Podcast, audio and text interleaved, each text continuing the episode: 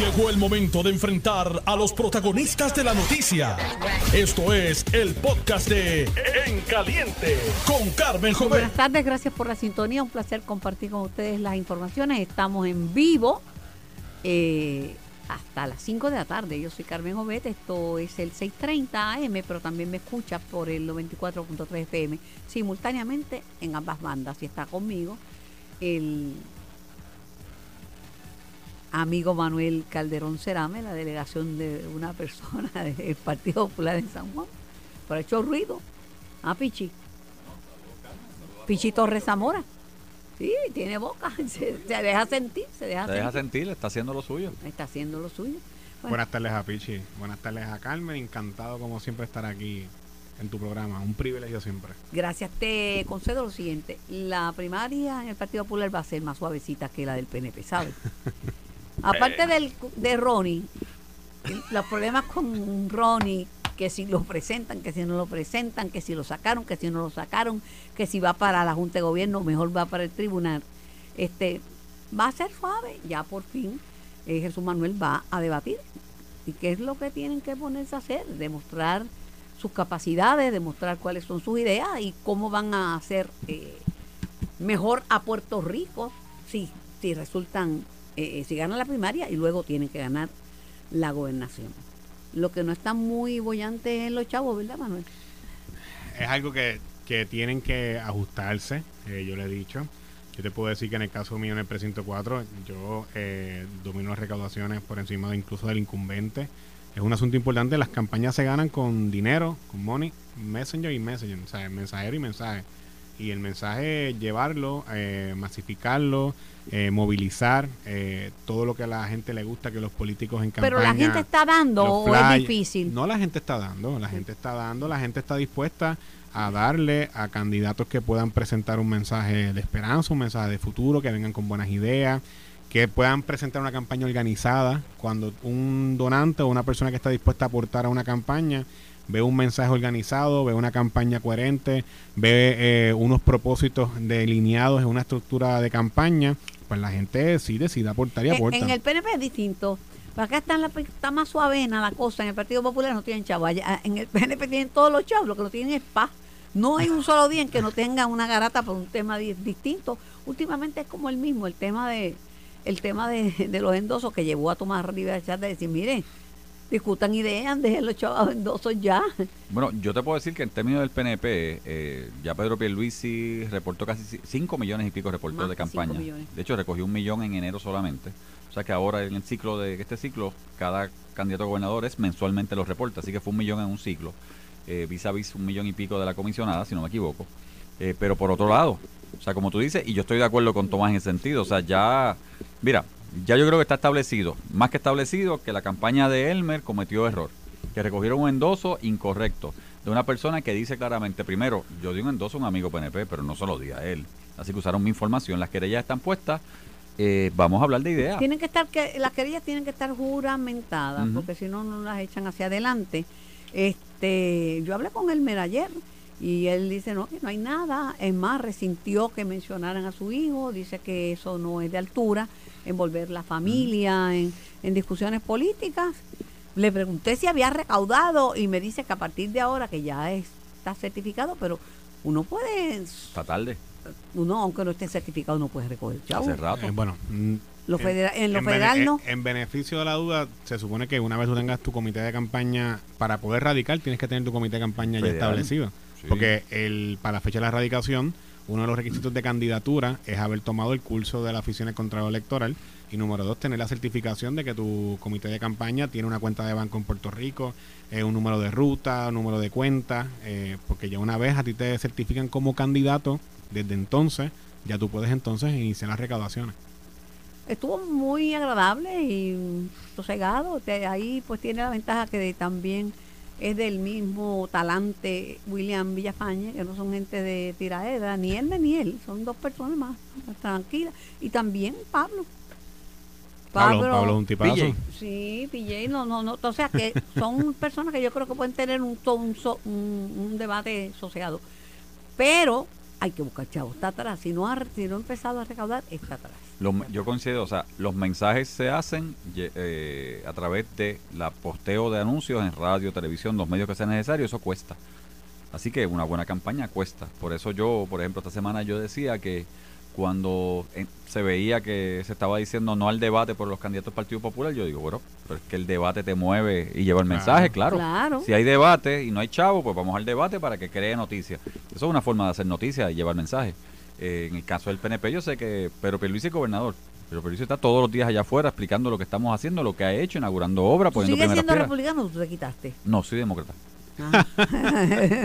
Es que acuérdate que cuando Trump le hizo lo que le hizo a Puerto Rico, con mucho respeto a los compañeros republicanos, yo no soy maga, así que Sí, no, Está, está duro. está duro. Este, ahí estaba pasando Erika la noticia de que no, no va, puede perder propiedades, va, va a levantar los 350 millones, los tenis son a 400 dólares el par y, Y y hay tienen una- la bandera y tienen un mensaje y, un el- montón y de el gente que lo perfume tiene sigue. 100 do- Bueno, vale creo que 100 montaron dólares. Un... ¿Cómo es FundMe? Go- go- ¿Cómo es? Un GoFundMe. GoFundMe. GoFundMe, creo que montaron uno y ya llevaba 60 millones. En 24 horas o 48 horas, una cosa así. Bueno, Los levanta. eh, él dice que toda la tiraera en contra de él es porque es candidato. Dice, si yo no fuera candidato ni me mencionaban, ni me mencionaban. Está, está, ay, Dios mío. Tiene un chorro loco que lo siguen, que le van a dar chavos para Sí, lo va a que levantar, pueda va levantar el dinero que hace falta para su defensa y para todas las cosas. Pero si era tan millonario, no, no podrá sacar de sus propios. Eso es una de las cosas que se alegaba, que no es tan millonario nada, que toda la vida Que- los que chavos que, la ha mintió- que tenido, todos los chavos que la ha tenido es a base de préstamos, a base de que se los prestan, que se los ponen en cuentas de él, herencia que heredó de su padre, que sí tenía mucho dinero. Eh, siempre se ha alegado que él nunca ha sido una persona de, de generar riqueza. Y que cam- Él gasta la riqueza. y que mintió sobre sus sus sus ingresos para, para conseguir más préstamos. Este Partido Demócrata. Los populares quieren entrar. lo- eh, lo- el Partido Demócrata era de los populares, era de Felisa, era de René Muñoz Padín, era de Dick Durham, de un grupo de personas populares que tenían íntima amistad con líderes norteamericanos como Hubert Humphrey, o sea, que venía- venían a Puerto Rico y compartían con ellos. Bueno, llega Carlos Romero, Franklin Delano López y Juan Manuel García Agua se meten y entonces entra el PNP, entonces había populares demócratas y PNP demócratas. Y por un tiempo coexistieron. Un pacto de no agresión. Sí, un pacto de no agresión hasta que finalizó el, el término de Roberto Prats Palern y de Kenneth McClinton. Charlie dice que dejaron de venir, que no mostraron interés, pero ahora Luis Javier Hernández quiere ser presidente del Partido Demócrata. Este, mientras él quiere ser presidente del Partido Demócrata, radica en la Cámara una medida con Varela para que no se celebre esa elección simbólica del Partido Demócrata. ¿Quién los entiende? ¿Tú los entiendes? Pepe? Bueno, yo no los entiendo. Yo soy yo soy delegado ahora mismo del Partido Demócrata en la región Distrito de Bayamón.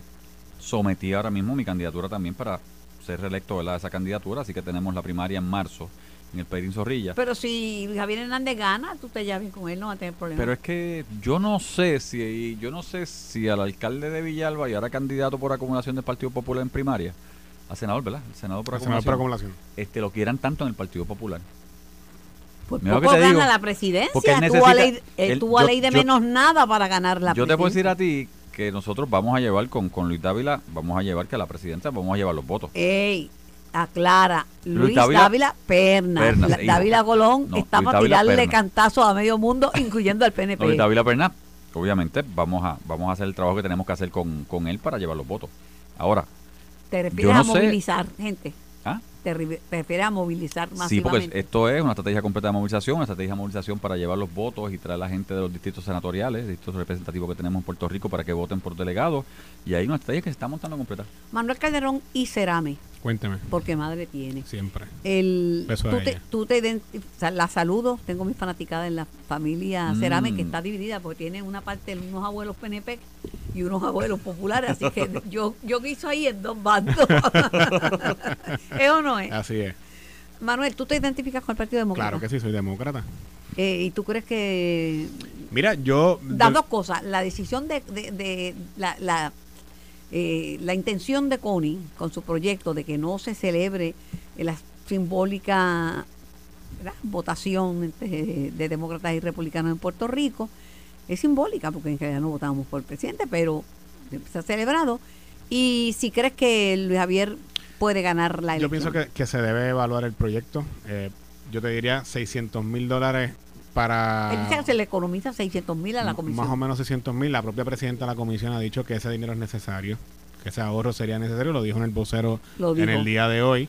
Y yo creo que esa, esa determinación y esa expresión de la presidenta de la Comisión Estatal de Elecciones tiene peso. Tiene peso porque todos queremos que el Pero proceso... todo el mundo sabe que la comisión necesita dinero. Claro, Ahora, no, el- ella, todo- no, ella no dijo que hay que eliminar tal primaria o cual primaria. Todos sabemos que el a proceso de primaria eh, va a ser un proceso bastante movido y concurrido, tanto por la primaria del PNP como por la primaria del Partido Popular Democrático, así que yo pienso que se debe evaluar si el voto, si esa elección simbólica o no va a generar algún tipo de atención en el Congreso de los Estados Unidos o frente a lo, a lo que son la, eh, la política estadounidense, ninguna, ninguna y todo el mundo lo sabe.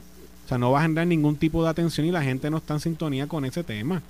O sea, y yo creo que pues si no hay un tipo de atención y no hay necesidad de gastar ese dinero y se puede invertir en otra cosa, pues mira, pues que se elimine al final, pero se le tiene que dar paso y, y- y se tiene que dar toda la evaluación de a la- este proyecto. después de- Eso no te hace ni más ni menos demócrata que nadie. Después de la ausencia, después de la ausencia, bueno, las elecciones pasadas estaban de manitos sudadas, agarradas, Ujú. Carmelo Río y Tatito Hernández. Las dos eran co-chairs de, de la campaña de Biden. Correcto.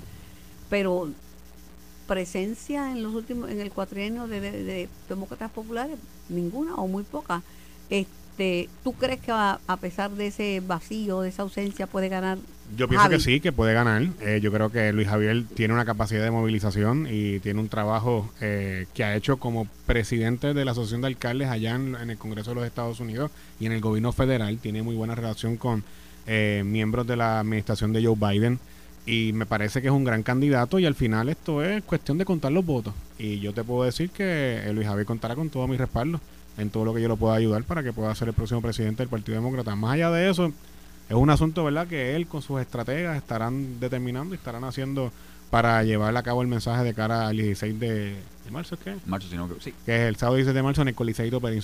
Pero más allá de eso no tengo más información o algún tipo de, de comunicación con él no, sobre ese tema no la he tenido. los populares siempre dicen que el PNP saca la estadidad cuando está perdiendo y la, la saca para atraer votantes porque la estadidad la más que el- la colectividad que el PNP hay gente que es estadista pero que no milita en el partido pero que es estadista. Sin embargo el gobernador que tiene la facultad de hacer un plebiscito de celebrarlo está dispuesto por ley puede si quiere. Dice que él en estos momentos no está mirando a eso y que prefiere que se siga adelantando en el Congreso la lucha por la estabilidad en vez de hacer otro plebiscito aquí.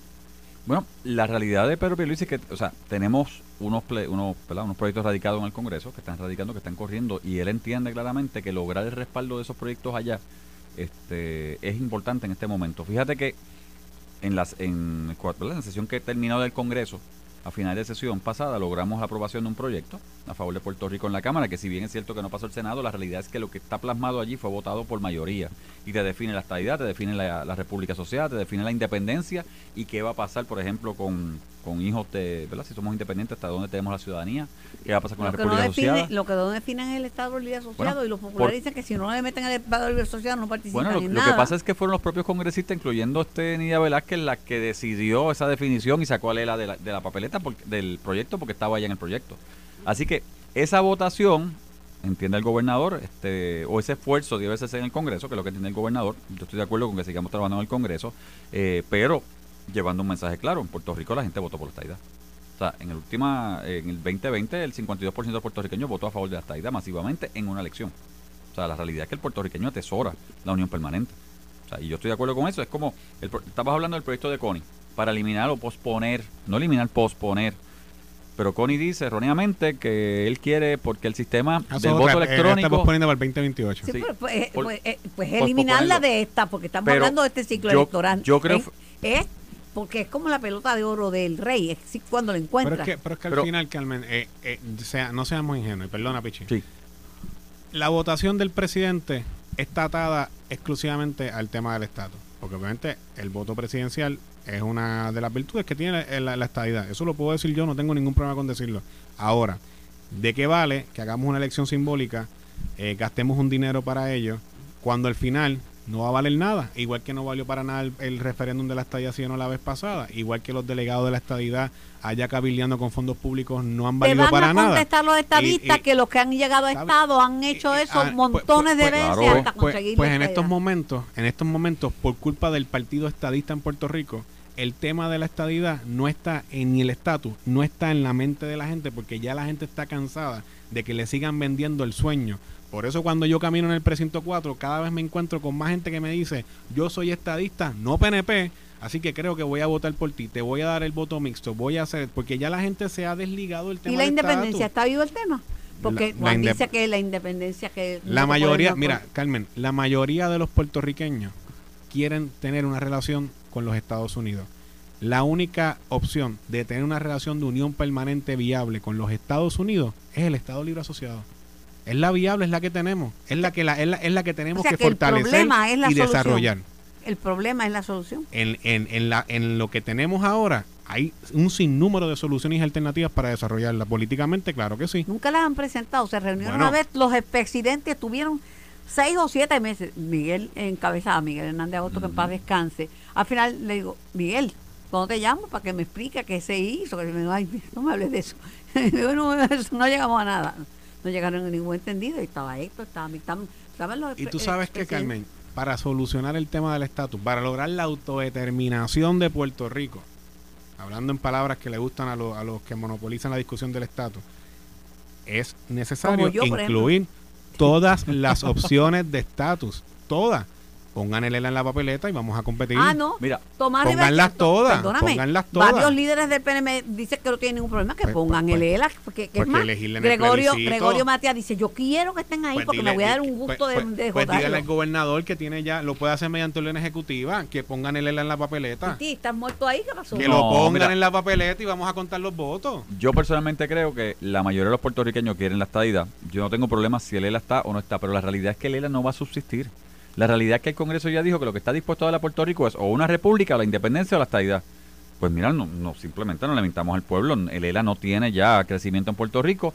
La república es 1, 2 y 3 y estas son las consecuencias. Eh, independencia es 1, 2 y 3, estas son las consecuencias. Y la estadidad es esto. Y ya se vota.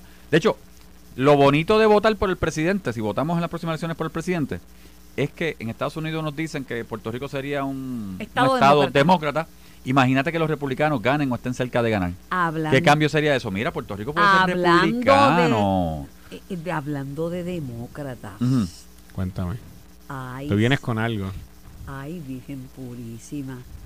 No sale de una para meterse en otra ese gran amigo de Puerto Rico, Bob Menéndez. Ah, Oye, ¿verdad? Es una cosa, él, él le encontraron. El tema está ligado a lo que hablábamos fuera del aire antes Sí, de empezar el programa. Perfectamente ligado. Totalmente totalmente ligado. Totalmente ligado. El individuo que, que llevaba tiempo más caliente que el trapo de la plancha. Porque los rumores sobre Bob Menéndez, yo, bueno, yo sé, hace tiempo que los conozco, pero él se presentaba como amigo de Puerto Rico, muy amigo del exgobernador eh. Acevedo Vilá y muy, muy pro- puertorriqueño. Pues lo han cogido con las manos en la masa doblemente. Lo cogieron que tenía hasta lingotes de oro y está acusado criminalmente él y su esposa. Pero le estaban rebuscando cosas y apareció que tenía un amante y que le había mostrado a esa amante antes de que lo viera el FBI Dinero y oro. todo el dinero y el oro que poseía y ella a cambio le entregó unas fotos eh, sexualmente explícitas, unos desnudos, y a que tú no sabes dónde los tomaron. Ajá. ¿Dónde? Tú sabes, Manuel Calderón será, me sabe. Qué triste. Le dicen el convento a la playa. sí. ¿En qué año? En 2007. Para allá, 2007. 2007, sí. Ah, y ahí no es que tienen, tienen la casa de que los la gobernadores de Puerto gobernador. Rico. De allá. Tú sabes que la política, hablamos de la política en Puerto Rico y obviamente porque estamos en Puerto Rico y estamos con la mujer noticia, pero la política en New Jersey, Es de fuerte. donde, de donde es Bob Menéndez, para que tú sepas, en, no recu- creo que fue para los 80, eh, me estaba contando un amigo los otros días. Demócratas tú no habías nacido no, en los no, 80. demócratas y republicanos cogieron en la, pol- de la- entre la mafia y los que ponían políticos, compraron dos periódicos y los eliminaron con chavo. Tenían unos periódicos que se pasaban llevándole, los llevaban fiscalizando a los políticos, a la mafia, todo. Compraron los cerraron. compraron y se acabó. No, la política, Así es la ¿no? política en New Jersey. Es una política bien, bien, bien dura. Y si los que han visto en la serie Soprano, que es Sí, una que- serie de HBO vieja. Es, es viejita, Es pero viejita, pero es, Pero es en New Jersey. grabada y tra- en New y- Jersey, y- y grabada trae- y mucho sobre temas de la mafia, pero también temas de la, de la del- política. Del, vínculo. Eh, Pero van a entender un poco lo que les estoy diciendo. Pero eso está, porque yo nunca he estado en la casa de verano de los gobernadores Yo de tampoco. Puerto Rico. En nunca, ninguna de las casas más que la nunca. fortaleza ha estado. En la fortaleza y nada más. Este, y mucho menos para quedarme, pero parece que ellos se quedaron allí porque la señora estaba en la playa allí posando y lo que dicen es que en la playa del convento. Bueno, y lo que pasa y lo que pasa es que dentro de la investigación de Bob Meléndez, que realmente está corriendo porque ya él tiene varios indictments encima, el último fue por traición, porque supuestamente está ayudando a un foreign country, eh, Un país extranjero. inter- extranjero, eh, pues sale los 250 mil en lingotes de oro, el medio millón plus de dinero que tenía cash en la casa, y esta dama que está testificando se le tomó una declaración este por agentes del FBI donde dice no no cuando yo- en el 2007 ya él me había enseñado lingote oro dinero y vaya voy fuimos para la playa allá a una casa en Puerto Rico. Rico que él me llevó por allá este yo y que usted era bueno yo no era nada de él pero estábamos por allá porque no era nada no tenía anillo Voy a la pausa, yo regreso después de la pausa. Soy Carmen Jovet de la compañía de, del popular Manuel Calderón Cerame y el progresista Pichi Torres y Zamora. Estás escuchando el podcast de En Caliente con Carmen Jovet de Noti1630. Por Noti 1630M y por el 94.3 FM, aquí con Pichi Torres Zamora y con el líder popular Manuel Calderón Cerame. Yo, yo oí que decías tú en el compendio que el exgobernador Alejandro García Padilla lo sabía esto de Bob Menéndez y esa Bueno, eso persona. fue lo que dijo esta mañana en Sin Miedo. Él alegó, y, y había visto las fotos él esas. alegó que el, el senador este, um, era una persona divorciada para ese momento Ajá. y que sabía de las fotos. de la foto del desnudo de Del la- desnudo, claro. pues para esa época parece que lo que no sabíamos era que, que ella le, que Bob Menéndez le, le había enseñado a ella los lingotes de oro y el dinero que tenía y que ella posteriormente se lo enseñaría al FBI. Al Eso- FBI. Eso, no, eso no se sabía.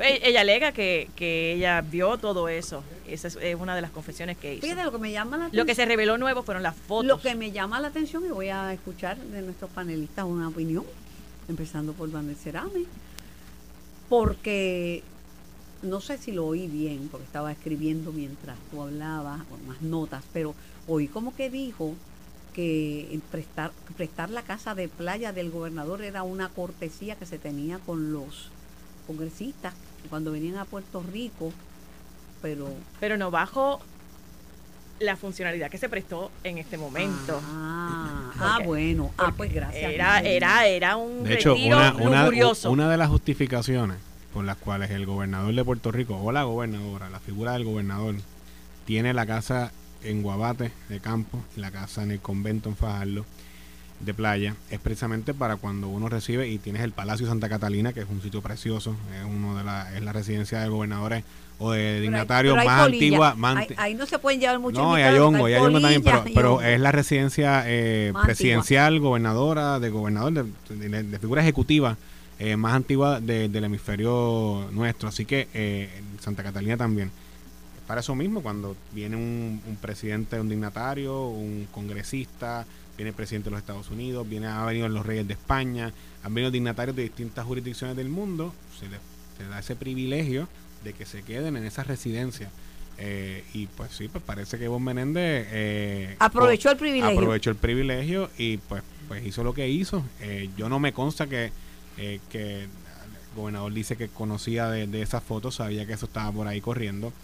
Eh, Desde yo- hace tiempo. Desde hace tiempo, pues si él era una persona soltera y hizo eso. lo que pasa es que tú no habías nacido seguramente para esa No, yo, yo ya, ya yo, yo estaba en la escuela superior para cuando, para cuando se dice que pasó eso en esa, ca- en esa casa ¿Cómo de- cambió de- los muñequitos? de, de, de, camp- de- de Explica, playa. explica, explica, pero, pero la realidad es que eh, aquí eh, esto todo tiene No que ver con un caso mucho más allá que Pero no está no llevándose hay- contra Bob Menéndez. Pero no hay justificación. no, no lo hay. La- las propiedades del pueblo de Puerto No Rico tienen que tener un uso digno. O sea, la- Bueno. las propiedades, Todas las las propiedades propiedades de del pueblo de. Puerto Rico y las propiedades sobre todo del gobernador Son para no, honrarlas. no pueden ser un motel, No, son para honrarlas. No ¿Tú cómo lo ves. Pichi? Mira, lo que pasa es que yo puedo entender. Sí, ah, porque tú eres que- tan buena gente a decir que No, está no, bien, porque yo está puedo entender- soltero, bendito, No, pobre no, no, vos. porque es que yo puedo entender, como dice Alejandro en, en parte, que tú como gobernador, obviamente cuando llegan congresistas, senadores, gobernadores de otros estados, pues los recibes en fortaleza, pero es recibirlos.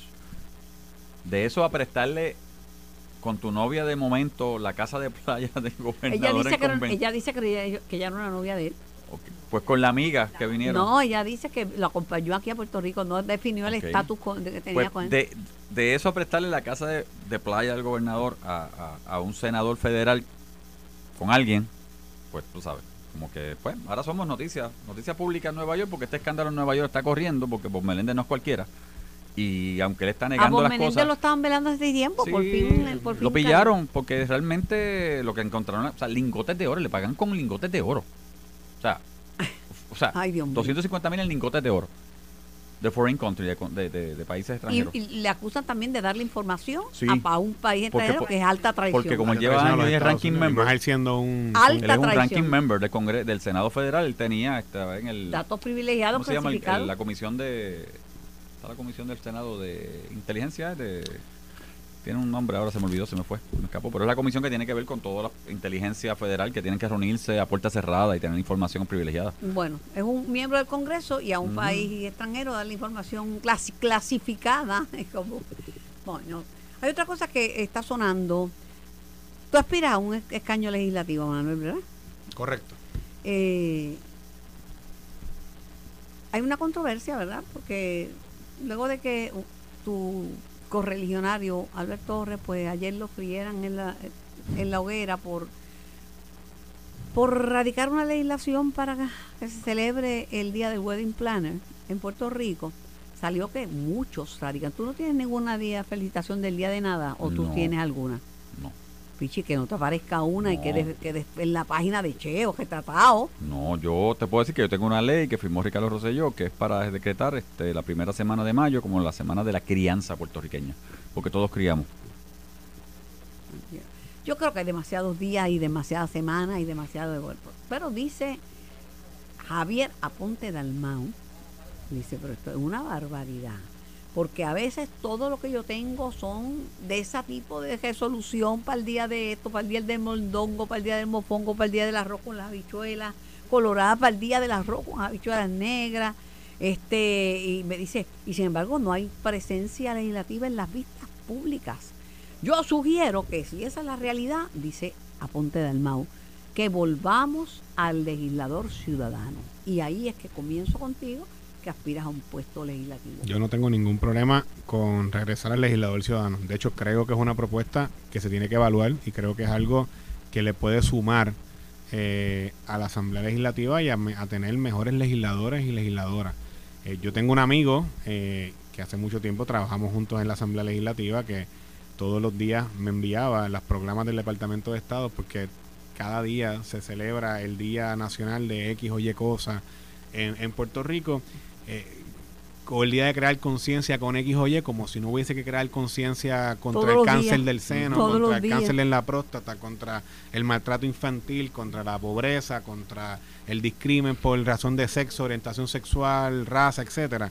Pues eso debe ser conciencia todos los días, no necesariamente sacar un día para eh, regalar, ahora que estamos hablando de la semana de la policía. Todos los días debería de ser el día del policía. No hay persona que se arriesgue más para garantizar nuestra seguridad y, garantizar nuestra convivencia que las y los policías que Pero si son celebra, miembros de la entonces tiene que uniformada celebrar el del bombero, estatal y el del enfermero, el Claro, del- porque hay tanta claro. gente que aporta, pero yo... Pero la cosa es que tú sí di- dices que amerita Yo creo en el legislador ciudadano y me parece que eh, yo no tengo ningún problema con poder dedicarme al sector privado y ser legislador del precinto 4 eh, a tiempo parcial, como si así eh, la delegación mayoritaria lo entiende y enmendamos las cosas que hayan que enmendar en la, en la Asamblea Legislativa. ¿Cuánto tiempo Pero- lleva la legislatura, Pichi? Bueno, yo tuve el cuatrienio del 20 al 2012, salí cuatro años y los seis corridos, siete ahora. La pregunta con eso que yo hago, y se la hice en debate a- al compañero senador, eh, es bien sencilla. Yo no tengo problema con trabajar fuera de la legislatura, no tengo ningún problema, pero la pregunta es qué vamos a hacer con la ley de ética. Porque la ley de ética hoy dice, yo que soy abogado, que yo no puedo postular en corte, porque es antiético.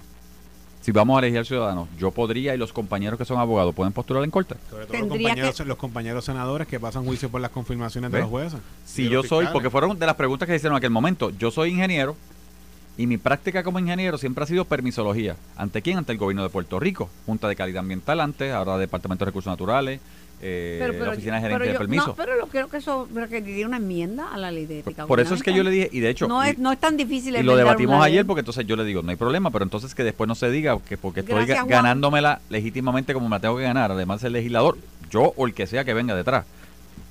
Pues ese Lo tipo que- de... lo que yo, que vamos a hacer? Yo, mis dos centavos de análisis en esto, yo me acuerdo cuando era el legislador ciudadano y el problema es que no había separación entre la función privada y la función gubernamental. Y había personas, legisladores, que prácticamente tenían montada una oficina, por decir, de real estate en el Capitolio O de notaría. o de notaría.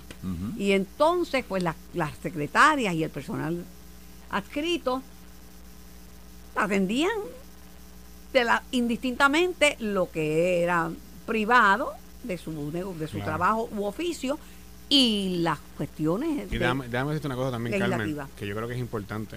El, el trabajo de un legislador eh, se, ha, se ha convertido, máxima ahora con los celulares, la tecnología, eh, las redes sociales, eh, que, que es mucho más fácil tú tener contacto con tu, con tu representante de distrito. Siempre se habla de que el alcalde es la primera línea eh, en defensa de la gente en las comunidades. Pues yo puedo entenderle en, en muchas instancias así, pero tú consigues a tu legislador de distrito a través de Facebook, a través de Twitter, Instagram, le- por un mensaje de texto, por WhatsApp, en algún grupo de WhatsApp de la Junta Residente donde tú vives, muchas veces eh, representantes de distritos están allí.